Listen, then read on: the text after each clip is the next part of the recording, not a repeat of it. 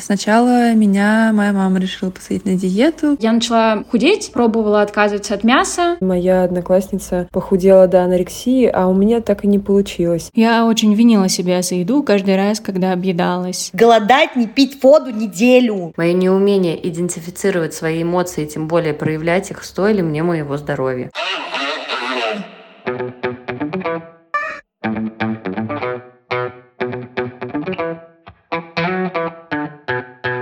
Привет, это подкаст «Раздвиньте ноги». Меня зовут Оля Крумкач, я врач-акушер-гинеколог и ведущая этого подкаста. И сегодня у нас новый выпуск, посвященный расстройствам пищевого поведения. Я в этот выпуск позвала свою подругу Алину. Также в этом выпуске вы услышите разные истории из личного опыта, как раз-таки слушателей и подписчиков. И еще здесь будет комментарий от психотерапевта, который специализируется на расстройствах пищевого поведения. А я сразу хочу сказать спасибо всем, кто присылает свои истории, делится опытом, для того, чтобы подкаст был интереснее и понятней. И напомню, что если у вас есть о чем вы хотите попросить, какие-то предложения или вопросы, вы всегда можете их отправить в Telegram-бот, который называется «Раздвиньте бот». Но если вам понадобится консультация от меня лично, то пишите, пожалуйста, в Telegram-бот, только спросить бот с нижним подчеркиванием между каждым словом. И мы переходим к сегодняшнему выпуску.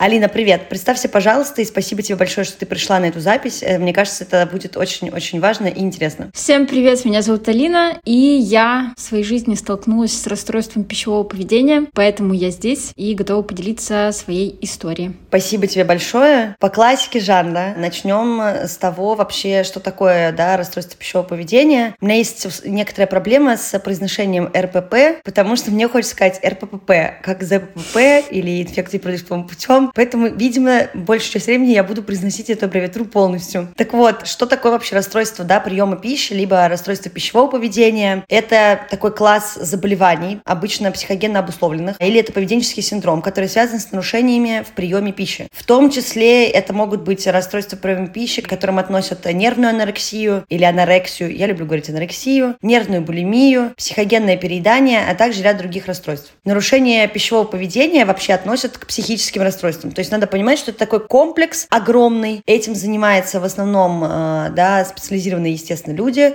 врачи, специалисты. И есть даже отдельная часть классификации МКБ. Но перед тем, как мы перейдем к этому, я хочу, чтобы вы послушали аудиозапись, которую я попросила сделать специалиста. Вот, так что сейчас слушаем, что этот врач нам расскажет интересного про РПП, и потом перейдем уже к остальной теме расстройство пищевого поведения, если говорить с психологической точки зрения. Расстройство пищевого поведения – это расстройство адаптации. Если мы говорим о том, как понять, что у вас, вашего друга или коллеги, какого-либо другого близкого человека есть расстройство пищевого поведения, то нужно посмотреть, какие копинг-стратегии он использует для того, чтобы справляться со стрессом. Например, начинает избегать пищи во время стресса или не ест с вами за одним столом в рабочий перерыв или в перерыв между парами, если мы говорим о студенческом возрасте, или уроками, если говорим о школьном. Или начинает употреблять только определенные продукты, считая, что эти продукты более полезны, чем другие. И это правило становится ритуалом, неизменностью. Еще мы можем заметить по внешним проявлениям, что человек, например, избыточно ест, как нам кажется. Опять же, это достаточно сложный вопрос, что значит избыточно. Очень часто, если мы говорим о переедании, перееданиях, как не о субъективной вещи, а о внешней, то такие переедания часто не происходят на глазах у других людей. А вот если мы говорим про субъективные переедания, которые могут быть связаны с идеей того, сколько нужно есть и сколько можно есть, в таком случае человек может использовать различные способы справляться с тем, что он якобы переел.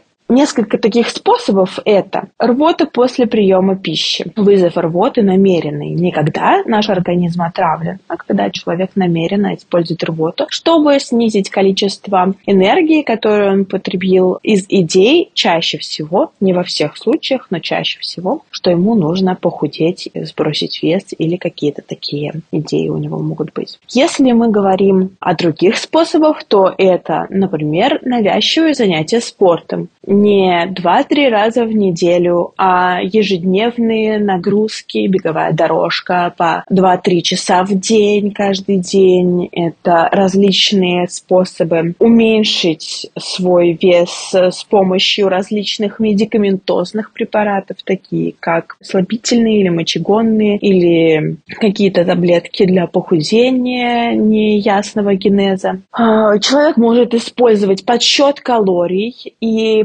подсчет калорий не условно здоровый, хотя на самом деле только врач должен примерно понимать, сколько вы потребляете, а подсчет калорий, за пределы которого нельзя выйти. Опять же, если мы говорим про расстройство пищевого поведения, про диагноз, то мы говорим о том, что человек не может изменить свое поведение по щелчку пальцев. Это закрепленный ритуал, и это постоянно повторяющееся поведение. В таком случае человек не может одним днем все понять и перестать вдруг внезапно делать то, что он делал до этого, может быть, месяцами или даже годами.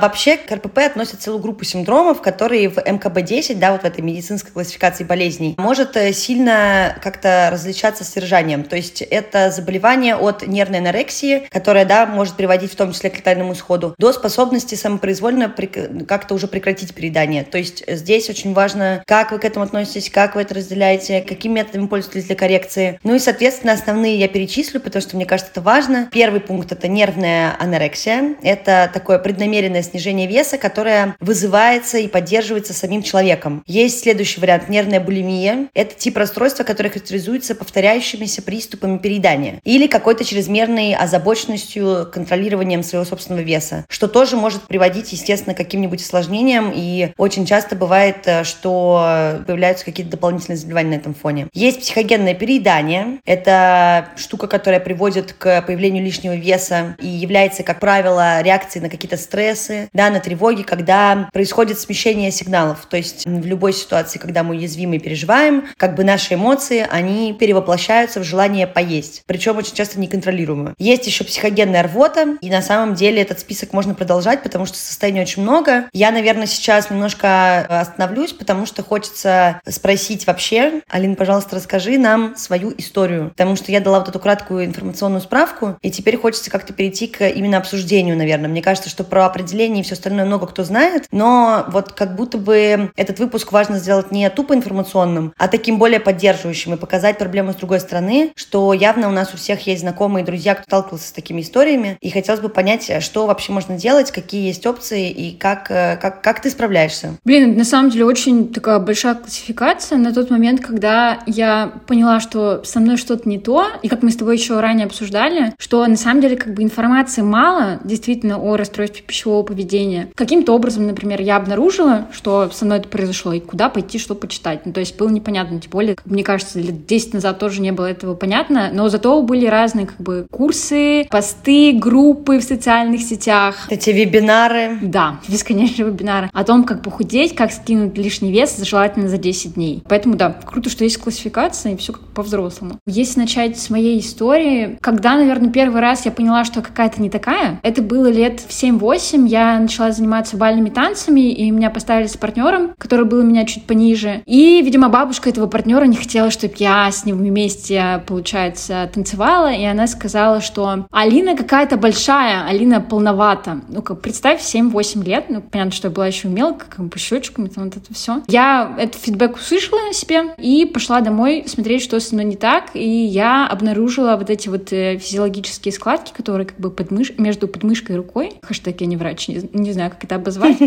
Да, под мышкой рука. Вот, там были как бы складки, потом я еще увидела жир над коленями, и я подумала, ну что-то я полновата. Кстати, с этим партнером я так и не танцевала. Вот, потом уже как бы в таком подростковом возрасте я опять танцевала, но это был уже электроденс, и э, там был какой-то чувак, который сказал мне так, ну вот если бы ты была бы чуть-чуть похудее, то я бы с тобой встречался. Как бы тут в топ фишка в том, что я не хотела с ним встречаться, я не понимала, типа, почему это вообще комментарий был. Но тогда появился у меня профиль ВКонтакте. Я такая думаю, дай-ка я посмотрю, а как похудеть-то? И я нашла группу, которая называлась, сейчас как бы тут место для мата, называлась она так, я, блядь, жирная хуйня.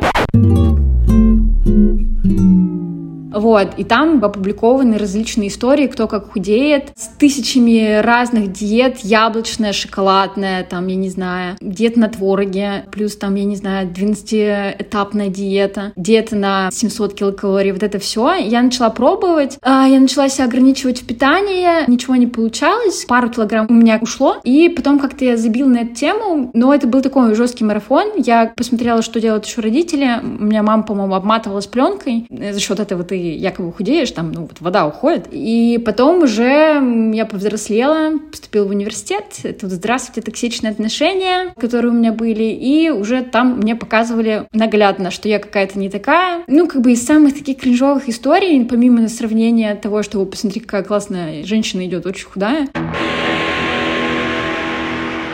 Вот, я получила на 14 февраля подарок Эль Карнитин для того, чтобы я могла похудеть. Такая была кринжовая история. Мне было действительно неприятно. Ну, понятно, что я сказала, типа, спасибо большое. Но потом я плакала. Потом, конечно же, я перепрыгнула в еще одни токсичные отношения. Там была более такая кринжовая история. Мой бывший молодой человек отправил сообщение маме. Типа, я не знаю, как сказать, что Алина пополнела. К сожалению, я прочитала то сообщение, которое не предназначалось мне. Ну, блин, объективно говоря, я сейчас смотрю на фотографии фотографии того времени, я понимаю, что как бы там чего-то экстремального не было. Я начала худеть, пробовала отказываться от мяса, я просто не ела, мне было тяжело, а потом я начала заниматься с тренером, и здесь в мою жизнь пришло, так скажем, правильное питание. Что такое правильное питание? Это кура, творог, гречка, два хлебца, желательно не вечером. Вот, я классно занималась, то есть действительно у меня были 4-5 тренировок в неделю, и к своему выпускному я наконец-то сделала то самое тело, показала тому молодому человеку, что посмотри на меня, я могу, я классная, вот. И все. Потом мы, получается, расстались. Я думала, блин, какая классная, крутая, прыгнула еще в одни отношения.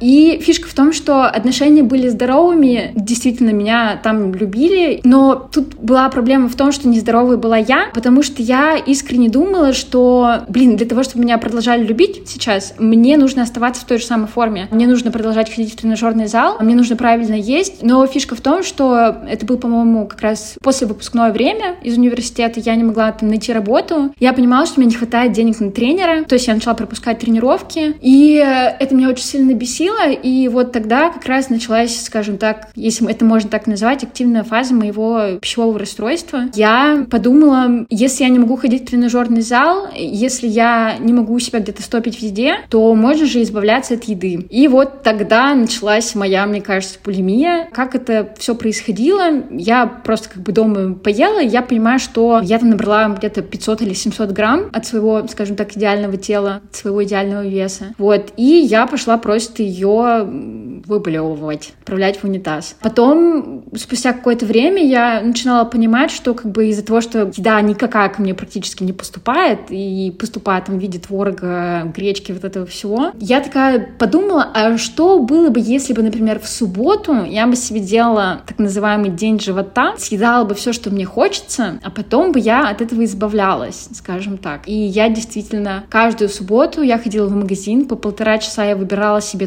тот самый продукт желанный, который бы хотелось съесть. Потом приходила домой, желательно, чтобы никого еще дома не было, и избавлялась, ну, точнее, выплевывала все, что я съедала. Но фишка в том, что я, например, съедала, допустим, сникерс, все было классно, и потом я такая понимала, ну, типа, гулять-то гулять. И дальше я проходила к холодильнику и уже там просто ела все, что попадалось мне, то есть это и была какая-то и гречка, вчерашние макароны, какое-то недоеденное мороженое в морозилке. То есть мне важно было как бы закинуться просто вот так вот едой. И потом уже, когда ты сидишь э, животом, который прям на физическом уровне, он уже болит, я начала понимать, что надо, типа, от этого избавляться. Я начала ходить, э, делать, точнее, это все на какой-то регулярной основе. И из-за того, что у меня не было сил, из-за того, что я понимала, что у меня, я не знаю, там никаких витаминов у меня не поступает, мне было действительно тяжело с кем-то коммуницировать, общаться, и я была все время раздраженной. Э, у меня закончились отношения, как бы я психанула, сказала, что мне ничего не надо, мне ничего не нравится. На самом деле это было таким большим триггером из-за того, что у меня просто, ну, не хватало сил вообще что-то делать. То есть если меня звали, например, в гости, я не ходила, потому что там был алкоголь, и там были какие-то закуски. Я понимала, что, типа, я в гостях, наверное, не пойду блевать в туалет. В то время я начала работать, и я поняла, что, как бы, ну, избавляться пару раз, например, в неделю от еды, которую ты ешь, это как бы не действует. Я не видела, чтобы у меня уходил вес. И я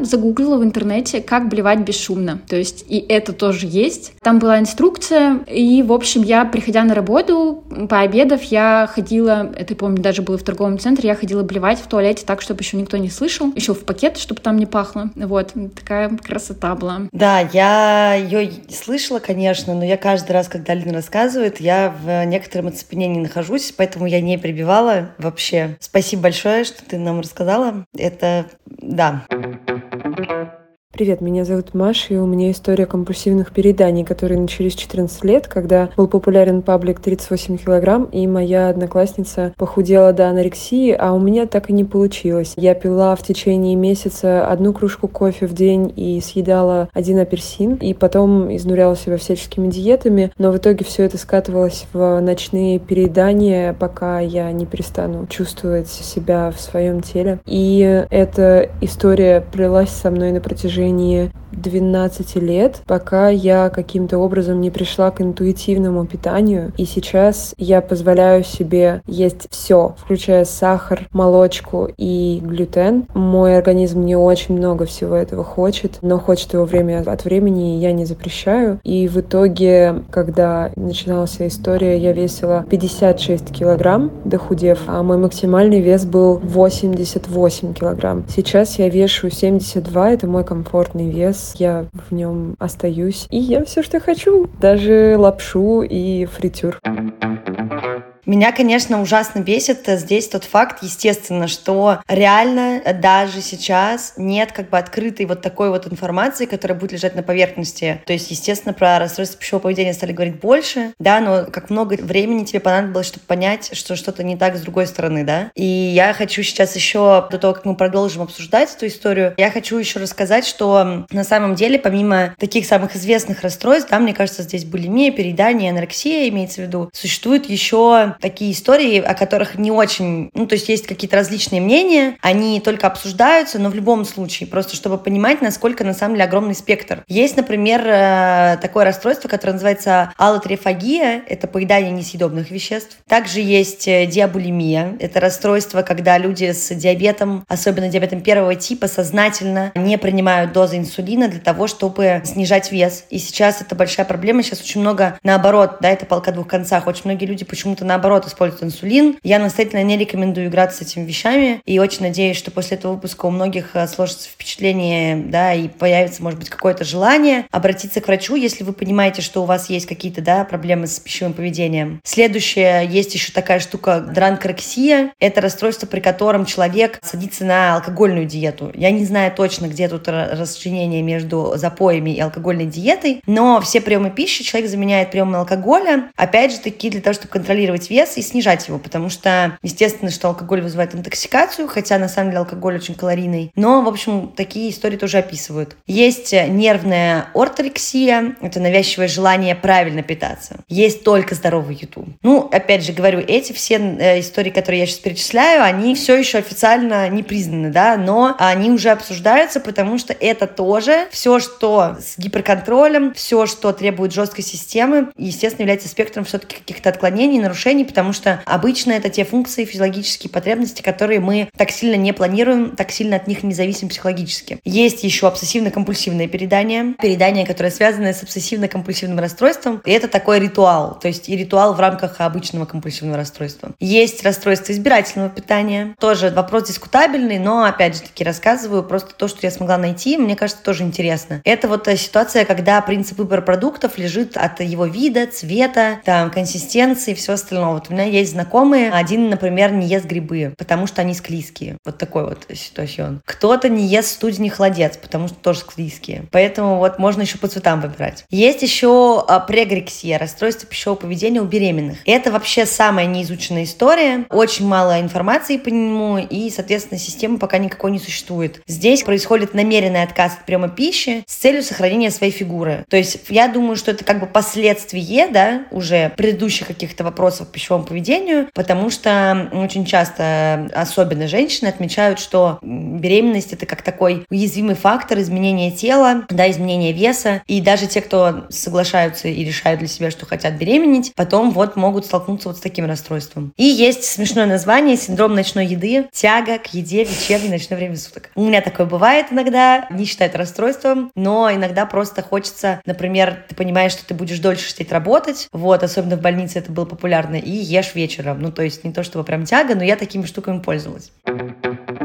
Привет, меня зовут Инна. Диагноз расстройства пищевого поведения мне поставил мой психотерапевт несколько лет назад. Оно дало о себе знать на фоне депрессивного расстройства, которое мне поставили в связи с эмиграцией в Европу, которая выпала ровно на время пандемии и длительного локдауна. Привычный темп жизни, рутина, методы борьбы со стрессом были разрушены или недоступны, поэтому свой внутренний дискомфорт я неосознанно вымещала на еду. Ну или проще говоря, я заедала стресс. Обнаружить проблему мне удалось не сразу. Сначала появились лишние 10 килограмм, а вслед за этим и сопутствующий диагноз – мультифолликулярные яичники. С ним проблемы с циклом, акне. Врачи посоветовали сесть на диету и нормализовать образ жизни, что внезапно для меня оказалось очень сложной задачей и постоянно провоцировало срывы и бесконечную ненависть к себе за слабоволие. Спустя время, устав от порочного круга, я решила более глубоко посмотреть на проблему и начать работать над первопричиной. Оказалось, что десятки диет и погоня за 45 килограммами в юношестве, требовательные стандарты московского социума и постсоветское воспитание, в котором девочкам не разрешалось проявлять злость, гнев на публике, дали вот такой вот обратный эффект. Мое неумение идентифицировать свои эмоции тем более проявлять их стоили мне моего здоровья. Спустя три года терапии я могу похвастаться тем, что я в ремиссии, умею справляться со стрессом без еды и даже медикаментов. Открыто проявлять свои эмоции, обозначать границы. Несмотря на то, что лишние килограммы все так же со мной, я научилась жить в своем теле гармонично и быть ему благодарной. Кстати, сейчас по гинекологии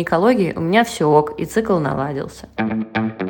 Сейчас мы перейдем, наверное, Алин, даст к обсуждению, потому что у нас с тобой уже не первый раз этот разговор происходит, и мы сошлись на некоторых фактах. Во-первых, о том, что реально жестко бесит, что вообще такое существует. Бесит, что нет нормальной подачи информации, и никто не занимается условно профилактикой РПП, как профилактикой, не знаю, рака или чего-то еще. Что все еще очень устойчиво идет стигматизация, присказки, поговорки, воспитание и все остальное. Я надеюсь, мы сейчас сможем это все по полочкам разложить. Но, сори, я опять вас отвлеку всех, и Алину пока придержу, прости, пожалуйста, потому что у нас есть э, важный пункт, э, да, гипотезы вообще по расстройствам пищевого поведения. Перед этим хочу спросить, скажи, пожалуйста, Алин, как э, ты считаешь, какой вот у тебя был путь, условно, да, то есть сколько прошло времени, условно, от момента, как ты прям заметила, что тебе очень надо все контролировать, и тебе нужно поддерживать свою форму в определенных рамках, до момента, когда ты поняла, что это, ну, имеет какое-то название, я не знаю, тебе диагностировали это, ты пошла к врачу, то есть сколько заняло времени вот этот весь путь? Так, ну, началось, мне кажется,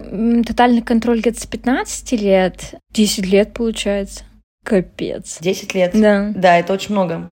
Следующий вопрос я хотела тебя спросить, а вот как в семье, вот кто-то замечал, может быть, что-то, может, что-то рассказывали? Вообще как-то родители, близкие участвовали в этой истории? Кто-то что-то замечал, понимал что-то не то? Блин, тут на самом деле я жила между двух сторон, скажем так. У меня мама, получается, была, скажем так, помешана на диетах, на похудение. Ну, то есть, как бы диета на гречке, яблочная диета. Ну, что такое диета на гречке? Это когда ты весь день ешь гречку. И яблочная тоже диета. Вот угу. эти, э, скажем так, разгрузки, они были дома тоже тоже как бы активно популяризированы, можно так сказать. Поэтому я видела, у меня был пример того, как это делается. А с другой стороны, э, я жила с бабушкой, татарская бабушка, пирожки, э, чпишмаки, все это углеводное. Я где-то посередине находилась и думала, блин, ну как бы, а как правильно-то, как бы, то есть где, где золотая середина? Либо вообще ничего не есть, либо есть как бы прям еду насыщенную углеводами, там, не знаю, все из теста. Я поняла. Ну, то есть, да, просто у меня немного было вокруг меня меня примеров, ну, то есть явно много было примеров, просто я имею в виду те, с которыми я столкнулась. У меня была только ситуация, когда вот моя на тот момент близкая подруга страдала из-за расстройства пищевого поведения, мы сейчас не общаемся. Я не постановщик диагнозов. Насколько я знаю, там речь шла про анорексию. Дошло это все до того, что они начали просто уже, да, вот эти вот стандартные истории, то, о чем я просила как раз искать психолога, какие есть симптомы, как заподозрить и как заметить, что у вас есть какие-то проблемы и вопросы к своему пищевому поведению. У нее там уже начали появляться какие-то проблемы со здоровьем, в том числе у нее перестали идти месячные на какое-то время. Я вот просто была, ну, на тот момент человеком, который это просто очень близко наблюдал. Сначала это казалось безобидной историей, а потом я уже стала переживать. И даже в какой-то момент я обратилась к ее маме с вопросами, потому что у нас это получилось даже как-то плюс-минус в одно время на самом деле. Но я сейчас с этим человеком не общаюсь, к сожалению, но точно знаю, что как будто бы, опять же, только со стороны кажется, что проблема никуда не делась. И вот здесь хотелось бы отметить, что, к сожалению, расстройство пищевого поведения — это не ситуация, да, в которой ты такой оп, и все. Это все-таки состояние, которое сопровождает чаще всего нас на всю жизнь, но, естественно, с этим можно что-то делать. Мы сейчас попозже тоже обязательно к этому вернемся. И Алина нам расскажет, и я что-нибудь, может быть, добавлю, если смогу. И здесь вот мы обсудили, как это все может появиться, сколько времени проходит. И я хочу рассказать вам про гипотезы вообще, которые объясняют появление расстройства пищевого поведения. Считается, что их несколько. Первые вообще это физиологические причины, в том числе какие-то проблемы метаболизма. То есть, э, например, многие исследования связывают э, возникновение той же нервной анорексии или нервной булимии с нарушением захвата серотонина. Я думаю, что про серотонин уже все слышали 10 раз. Ну и, соответственно, что в этой ситуации просто нарушается функционирование вообще всех механизмов насыщения этими гормонами. И люди страдают не только от э, перепадов настроения и всего остального, а и также нарушениями метаболизма, ну, когда усваиваются, да, все микроэлементы, и развивается расстройство пищевого поведения. Есть также гипотезы, которые нам говорят о том, что есть какие-то варианты аффективных расстройств. Но это такой эмоциональный компонент, который часто, правда, может также сопровождаться расстройством питания. В чистом виде эти гипотезы тоже пока сомнительные, потому что очень часто многие аффективные расстройства проходят и без нарушения в сфере питания. То есть это как бы, повторю, гипотезы. И последнее, что хотелось сказать, что вообще распространение расстройств приема пищи является давление извне, и вот это, наверное, для нас сейчас самое интересное, на нормы и ценности. Что сейчас вообще у нас в сознании очень много разных стереотипов, которые закреплены общественным мнением. Например, да, вот что быть худым значит быть успешным, здоровым, привлекательным, дисциплинированным, ну и так далее. Мне кажется, что вот эти вот приоритеты, они не очень правильно расставляются вообще в нашей жизни. И что самое главное, что статистика нам показывает, что расстройство пищевого поведения существенно чаще встречается у женщин. Это где-то 6 к 1, даже где-то 10 к 1, да, вот сравнение мужчин и женщин, которые страдают от расстройства пищевого поведения. Ну и, соответственно, тут есть много разных исследований, которые показывают, почему это происходит, что это так и есть правда по статистике. Ну и вот хотелось бы здесь остановиться, потому что мы с Алиной не раз дискутировали на этот счет. Вот, э, Алина, ты согласна с тем, что, окей, там эффективные расстройства, нарушение метаболизма, понятно. Последний вот э, пункт э, гипотез очень интересный про вот эту всю структуру социального давления. Мне кажется, что это просто пиздец. Извините. Вот он мат, мы его ждали. Ну, первые два пункта — это точно что-то на врачебном, а насчет последнего я здесь, ну, супер согласна. Ну, как бы мне же, когда я была маленькая, не пришло бы в голову, что со мной что-то не так, что я какая-то не такая. И в пубертатном тоже возрасте я бы тоже сама не догадалась. Ну, то есть я думала, что со мной все, все нормально, все окей. Ну, и повторюсь, что я смотрела себя в фотографии, чтобы честно как бы себе спустя время сказать, ответить на вопрос, а была ли я тогда толстая или нет? Ну, то есть нет. Угу. Поэтому, да, это абсолютно так. И то, что худой, подтянутый, успешный, значит, дисциплинированный, значит, э, может контролировать свою жизнь, значит, он, там, я не знаю, богатый, еще раз, успешный. Здесь везде ставятся знаки равно, и то есть, несмотря на то, что это уже обсуждается, ну, как бы стереотипы, они, никуда не ушли. Они такие есть. Угу. А, я хотела добавить момент, что я называла промежуток в 10 лет, там, где я, грубо говоря, не знала, что со мной происходит. Я уже встречалась с понятием расстройства пищевого поведения, то есть я видела, что есть такое психическое заболевание, но фишка в том, что на всех этих примерах были девочки, которые были больны анорексией. То есть мне казалось,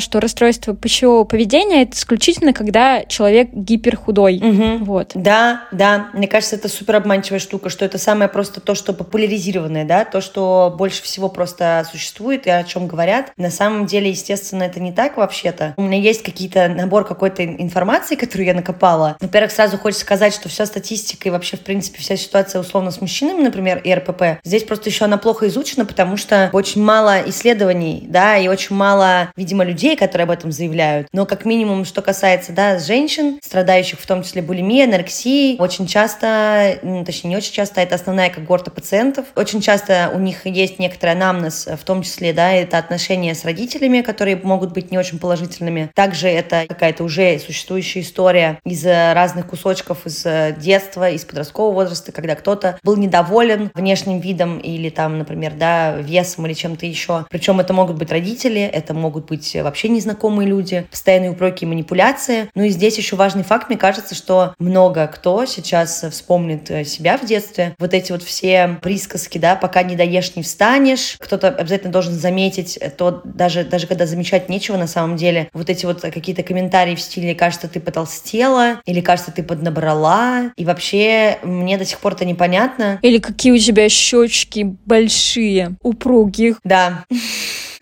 Ну, вот эти все комментарии по внешнему виду, то же самое, что и, да, не хочется сейчас идти в одну сторону, тоже переедание и компульсивное расстройство, это тоже большая проблема, и в том числе здесь всегда есть палка о двух концах. Я вот, например, очень всегда смеюсь того, как мне делают комментарии, они всегда делятся на несколько потоков, и я тут сейчас не собираюсь на себя перетягивать ни в коем случае одеяло в этом разговоре, но мне просто смешно наблюдать за реакцией людей, когда я с ними это обсуждаю. Вот постоянные комментарии в стиле, что я, например, слишком худая, или я похудела, или у меня заострились все что лица. А я жестко отекаю по жизни часто. И как бы у меня бывает иногда, когда я чуть подопухшая, когда я менее подопухшая, но меня как бы не сильно волнует ни одно, ни другое. У меня есть растяжки на груди, хотя у меня небольшая грудь. Типа я в своем весе, не знаю, всю свою жизнь сознательную. И как бы у меня есть, например, специальная дежурная пара штанов на, на зиму, потому что я знаю, что зимой я могу чуть-чуть прибавить. Я не знаю сколько, потому что я всю жизнь живу без весов. Никогда не взвешивалась, кроме каких-то профприемов там и, не знаю, взвешивания перед э, профосмотрами, на, когда я занималась спортом, поэтому я даже не знаю, насколько мой вес колеблется зимой, но я точно знаю, что штанишки мои чуть-чуть могут как бы мне давить. Поэтому у меня есть специально отдельная пара на размер больше. Я ее юзаю зимой, вот раньше очень э, мне это помогало. Сказать, что я как-то в этом себя плохо чувствую, нет. Но, опять же, да, что вот эти комментарии, они как бы идут за нами по пятам, причем неважно, есть у вас расстройство пищевого поведения, нет его, не знаю, там, средний индекс массы тела у вас, или низкий, или дефицитный, вам всегда кто-нибудь что-нибудь обязательно хочет сказать. И это очень сильно раздражает, потому что, естественно, что у нас у всех разный психологический фон, разная история, и мы никогда не знаем, как бы, как этот комментарий отразится на человеке вообще, в принципе. Кому-то скажешь, что он слишком худой, некрасивый, человек начнет переедать и набирать массу тела. Скажешь наоборот, как бы, да, человек начнет голодать и будет пользоваться этими всеми диетами.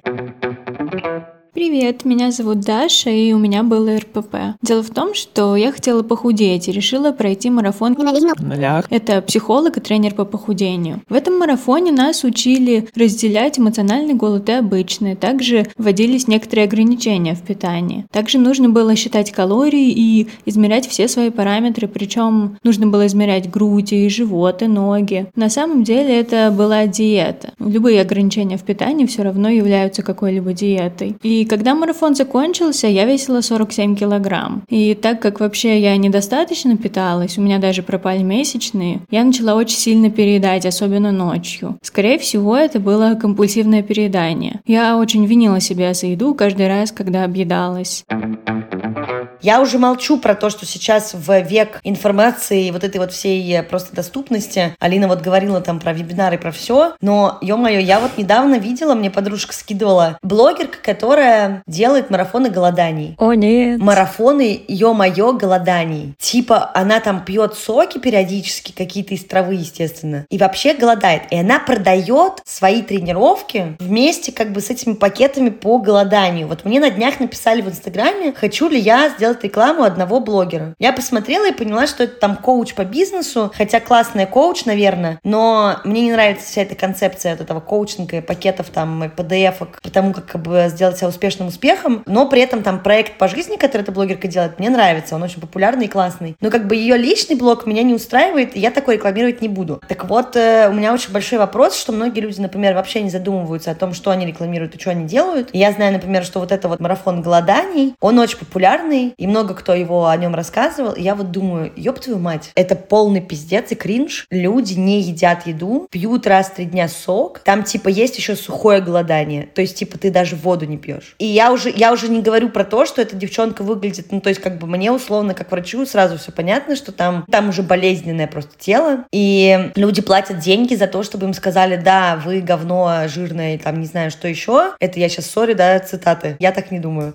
и вам надо бы посидеть типа неделю на сухом голоде. Потом, окей, с вас не зайдет один стакан э, сока из шпината и сельдерея, а потом, значит, еще что-нибудь. И я думаю, ну, приехали. Как бы, естественно, это опять же двусторонняя история, как, например, там моя мама шутит про одну нашу бабушку, что если бабушке прийти в гости, и она будет угощать чаем, то, скорее всего, ты будешь пить сахар с чаем, а не чай с сахаром, потому что бабулечка пережила блокаду, и, естественно, ей до сих пор сложно, то есть нельзя выкидывать еду, естественно, и вот это вот все все, но такие рода ограничения, они всегда могут оставить какой-то эффект. И просто тут, конечно, мое желание на день рождения будет, чтобы вот этих всех коучей и компаний было поменьше, потому что, к сожалению, очень часто люди реально, ну, ну блин, ну ты представляешь вообще, вот как, ну окей, мне кажется, ты можешь представлять, вот, ну как можно голодать, не пить воду неделю? Почему вообще это существует? Я понимаю, но я говорю, что я всегда очень ярко реагирую, у меня очень сильное негодование обычно по таким поводам. Но я знаю точно, что марафоны и вот вся эта история, это далеко вообще вообще не последние штуки. Не знаю, насколько это правильно, но я хочу спросить у тебя, Алин, в какой момент ты поняла, что надо, наверное, обращаться за помощью? Как вообще тебя все это привело к диагностике? Я не знаю, как ты, может быть, э, корректировала свои состояния? И, соответственно, как ты сейчас себя чувствуешь? То есть вот какой путь ты проходила? Были ли в твоей жизни тоже такие вот марафоны и непонятные штуки? Может быть, препараты какие-то? Я знаю, что существует много разных историй, чем люди пользуются для чтобы как-то корректировать свой вес. Да. Поэтому расскажи, пожалуйста, вот про эту часть. Про то, как я, скажем так, худела. Да, я была участницей многих марафонов. Да, там действительно говорят, что ты жирная, ты ленивая, тебе нужно больше стараться. Это прям дословно. Были марафоны, которые состояли просто из диет. Ну, грубо говоря, ты со всеми вместе, там, 21 день ты ешь там строго по расписанию, делаешь какие-то отчеты, фоткаешь свою еду. Это один тип марафонов. Есть э, наши любимые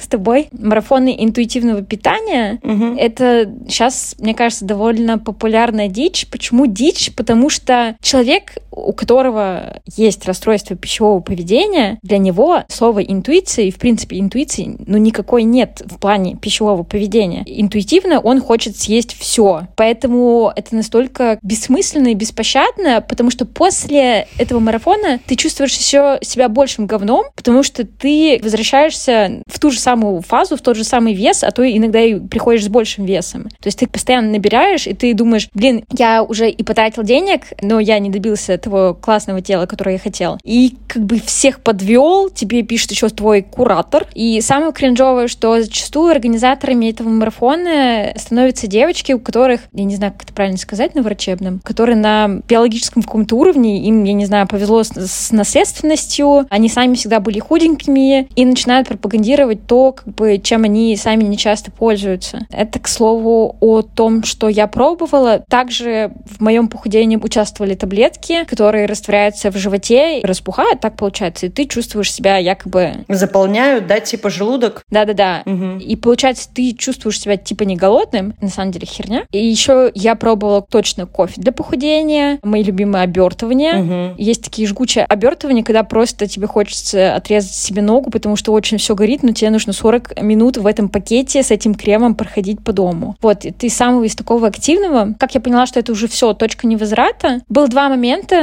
таких прям шокирующих. В один из дней у меня заболело горло. Я такая думаю, дай-ка порыскаю пшикалкой спиртовой, чтобы горло не болело. Угу. И один раз я прыснула, я охренела, что у меня просто очень сильно горит горло. И фишка в том, что оно было все в царапинах от моих ногтей. Там еще я носила гель-лак, как бы там отращивала немножко ногти. И просто это были действительно царапины. Я помню, что я светила себе фонарем в рот, смотрела в зеркало и думала, ну, как бы, это пиздец. Ну, по-другому это не назвать. И еще один был супер кринжовый момент, когда прям я начала искать психотерапевта, потому что я понимала, что это уже все. Я была в торговом центре, я пошла в туалет, и я, получается, выплевывала все, что у меня было, до такой степени, что у меня какая-то пошла слизь. И я помню, что мне как бы поплохело, и я как бы просто села на пол туалета, вот так вот облокотившись об общественный туалет, и я просто поняла, что это пиздец. По-другому это никак нельзя назвать, что я сижу в общественном туалете, блюю, якобы беззвучно. У меня руки в царапинах, потому что, ну, ну, я поцарапала, вот эти костяшки я поцарапала своими зубами. И как бы я сижу практически вся в болевотине в своей, в этой желчи. И я поняла, что как бы это киношная картинка, это пиздец. И я просто знала девушку, которая заканчивала,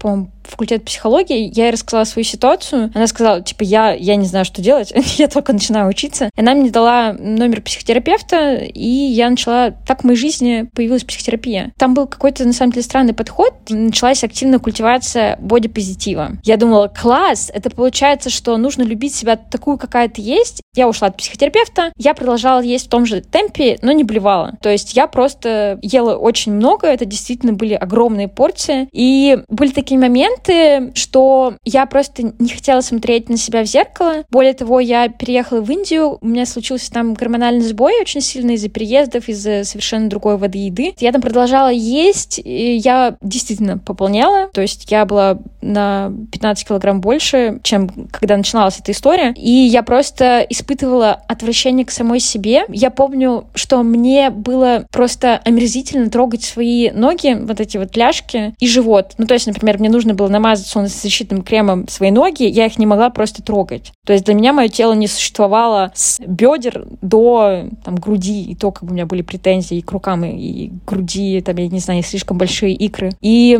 это была дичь. После этого я потом каким-то образом снова начала худеть, но, как я называла это, хорошим похудением. То есть я не ела хлеб, я не ела, там, получается, углеводы, я начала заниматься два раза в тренажерном зале, вес у меня немножко уходил, но это все было не от какой-то любви к себе, ну, то есть это было все все равно с каким-то отвращением, с тем, что я думала, что я очень ленивая, поэтому у меня ничего не получается. То есть я в зеркале видела все равно толстую девочку.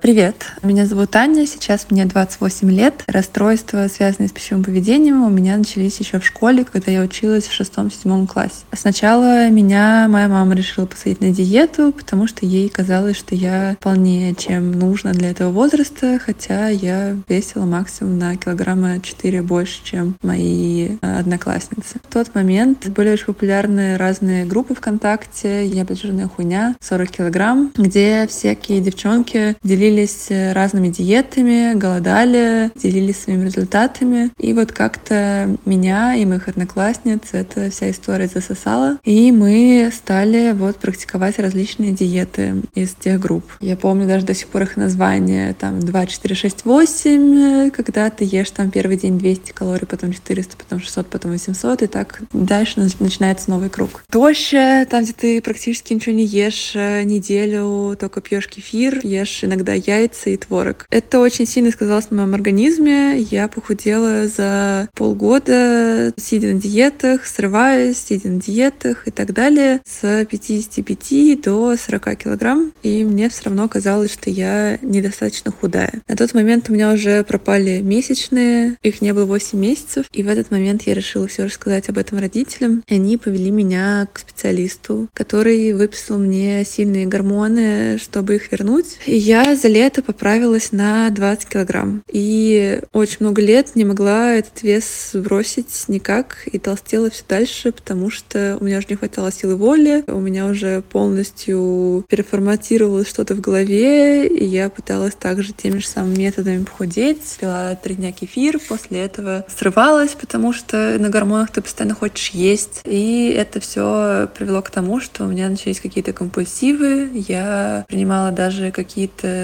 слабительные, чтобы после этих компульсивов не было привеса на весах. На самом деле это было ужасно в том плане, что я всегда ощущалась очень толстой, не могла никак похудеть. И только вот сейчас я более-менее в последние там два года научилась принимать, любить свое тело, чувствовать, когда я наедаюсь, когда я не хочу больше есть, когда я хочу есть. И таким образом более-менее держать свой вес в пределах нормы, в которых мне более-менее комфортно. Но все равно до сих пор у меня периодически случаются срывы, компульсивные передания. Периодически я смотрю на себя и думаю, боже мой, нет, я хочу быть намного худее. Но сейчас это уже более-менее стабильная история, когда я не бросаюсь из крайности в крайность, а стараюсь сдерживать эти порывы и более-менее хорошо себя чувствовать и питаться потом э, я уже приехала в Москву из своего города. Это была пандемия. Я подумала, что нужно пойти к психотерапевту, начать как бы заново свои сессии. Вот. И я пришла с тем, что с полным рассказом, что я очень сильно себя не люблю. Я себе не нравлюсь в зеркале, у меня есть к самой себе отвращение. И мы начали уже прорабатывать мою ситуацию. И параллельно с этим я пошла к гинекологу. Господи, мне действительно повезло просто из-за того, что меня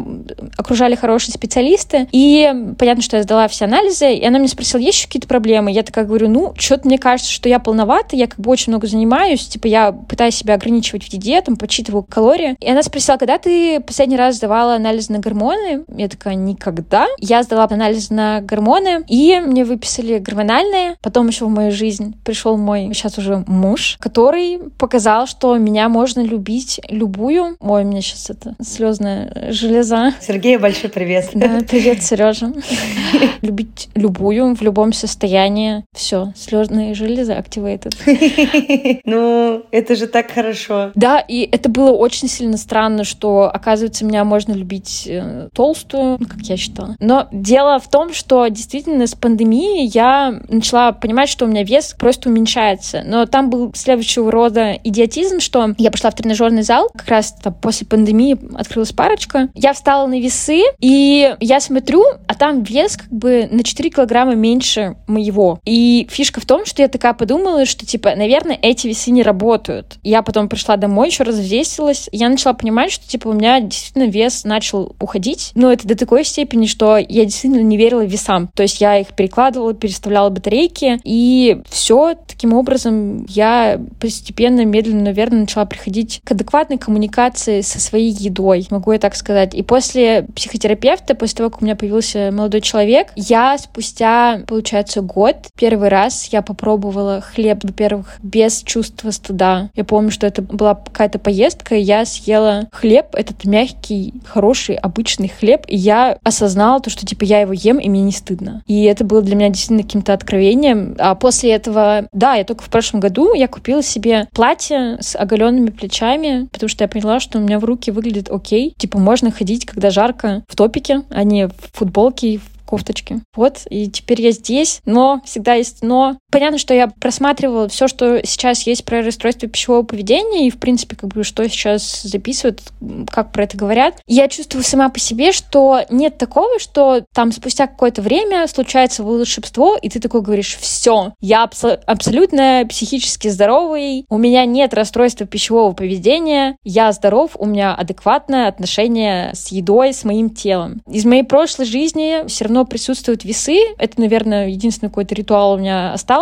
Но сейчас, адекватно говоря, я действительно себе нравлюсь в зеркале. Да, конечно же, у меня бывают отеки, и я думаю, что-то пошло не так. Но все равно, мне кажется, что сейчас я нахожусь в такой фазе, когда я контролирую себя, чтобы у меня не было, скажем так, мыслей о еде. Потому что угу. в пиковые моменты мысли о еде не о том, как ее приготовить, например, а что поесть, как поесть. Это занимало, ну, процентов 70 от всех мыслей в день. То есть я думала о еде и только о ней. И это отстой полный, потому что у тебя есть как бы твоя жизнь, там, я не знаю, даже работа, а ты сидишь и думаешь про то, что бы такое съесть, чтобы не потолстеть. Заголовки всех классных материалов про похудение, скажем так, в кавычках. Да, спасибо большое. И ведь правда, это так очень быстро не проходит и остается на всю жизнь, насколько я понимаю. Я здесь э, хочу тебе сказать большое спасибо, что ты нам это рассказала. Я просто подытожу про то, как строится терапия, да, и вообще, что расстройство приема пищи, расстройство пищевого поведения требует, конечно, комплексной работы, потому что это, опять же таки, комплексная проблема. И здесь есть и психологические, и физиологические факторы. К физиологическим в данном случае я отношу, да, неправильное питание, это нарушение обмена веществ, это повышенные нагрузки на организм или, наоборот, истощение. Ну и в целом это сбивает всю работу напрочь всего тела. К психологическим факторам, естественно, относятся вот эти все тяжелые эмоциональные переживания. А с другой стороны, это уже проблемы социализации и контролем поведения, то как раз что, о чем мы и говорили ранее. Хочется здесь э, поставить просто, наверное, какую-то напоминалку о том, что если вы вдруг заметили какие-то изменения в своей жизни, и у вас закрадывается некоторое сомнение насчет своего состояния, пожалуйста, обращайтесь э, к специалистам. Я постараюсь найти материалы, добавлю их в описание этого эпизода, куда можно обратиться, если вы чувствуете, что у вас есть расстройство пищевого поведения. И, конечно, когда мы пытаемся скорректировать такие состояния, зачастую все-таки требуется работа с обоими факторами, то есть с психологической стороны и с физиологической. Соответственно, к врачам мы идем, если есть какие-то проблемы со здоровьем, помимо психологического фактора, и совмещаем это все с работой с психиатром и психотерапевтом для того, чтобы вычленить первоначальную причину пищевого расстройства. Ну и, естественно, там уже бывает всякое разное. Если диагностируются какие-то сопутствующие заболевания, мы, естественно, занимаемся ими в том числе. Очень часто люди обращаются в когнитивно-поведенческую психотерапию. Она считается при расстройствах пищевого поведения более эффективной, чем даже медикаменты и какие-то методы обычной психотерапии. Очень часто э, здесь именно происходит работа, изменение убеждений пациента о еде, о восприятии себя, об любви к себе, о восприятии своей массы тела и вообще, в принципе, отношениями с собой, особенности отношения образа своего тела и значимости себя, как и для себя лично, так и в целом в мире. Поэтому я очень надеюсь, что сегодняшние истории, Алинина история, комментарии психотерапевта кому-то будет полезным, либо просто будет интересным для того, чтобы эта информация стала да, более доступной и популярной, чтобы, может быть, кто-то вообще в первый раз услышит что-то. Поэтому, Алин, спасибо тебе огромное, что ты согласилась поучаствовать. Да, спасибо большое, что позвала. Мне действительно очень жаль, наверное, всех тех, кто находится сейчас в какой-то такой ситуации, кто имеет расстройство пищевого поведения, может быть, даже как бы не осознает. Это действительно очень жутко, одиноко, потому что про это не принято говорить вслух. И бороться самостоятельно очень тяжело, практически невозможно без помощи сертифицированных специалистов. Еще такой момент будет очень классно, если вы проходите какую-то, например, психотерапию, диагностику, рассказать об этом своим близким. Ну, например, я рассказала своему молодому мужу. Я рассказала мужу